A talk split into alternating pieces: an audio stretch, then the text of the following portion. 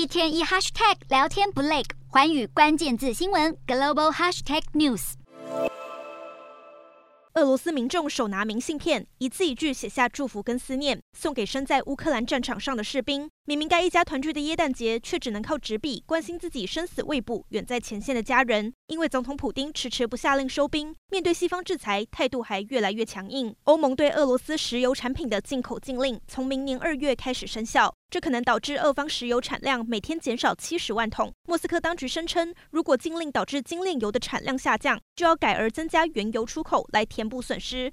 莫斯科还放话，不会按照西方的价格上限来供应石油。就算要付出成本提高的代价，也要寻找新市场。不过，在开辟市场方面，莫斯科当局似乎不用太担心，因为俄罗斯跟中国现在成为彼此最大的石油贸易伙伴。中方在上个月从俄罗斯进口的石油量创下了新高，进口七百八十一万吨石油，较去年同期增加百分之十七。从开战以来，中方已经向俄方购买总值超过六百八十亿美元的能源产品。对于莫斯科的能源外交，堪称最积极回应的盟友。